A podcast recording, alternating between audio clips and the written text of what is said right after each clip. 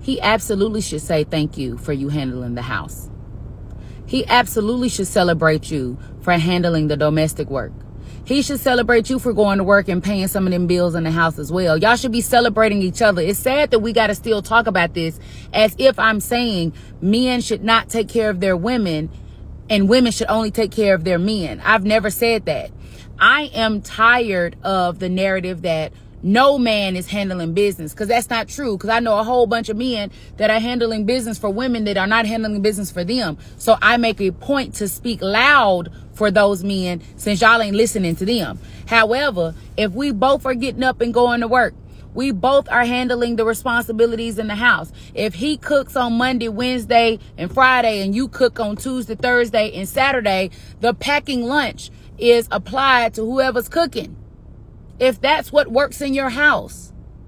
If gender roles are not important to you and your relationship works best when everybody is providing equal contributions, then everybody should be packing everybody's lunch. Everybody should be telling everybody thank you for whatever their contribution is.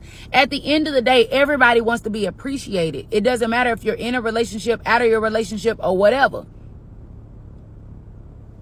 If you are doing great things in life and you are trying to help people and benefit the people around you, everybody wants to be told thank you.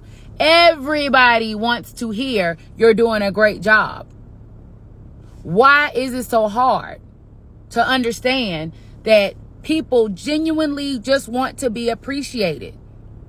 But especially when you're in a relationship, especially when you are laying next to a person, especially when y'all are lightening each other's loads. Because keep in mind, you could always be single and you could always be paying all the bills by yourself and doing all the household, household chores and cutting the grass and changing your own tire or paying somebody to do it.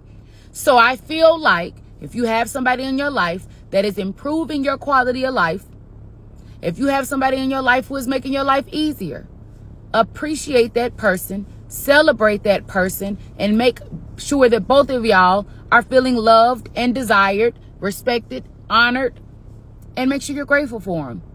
Why is that so hard?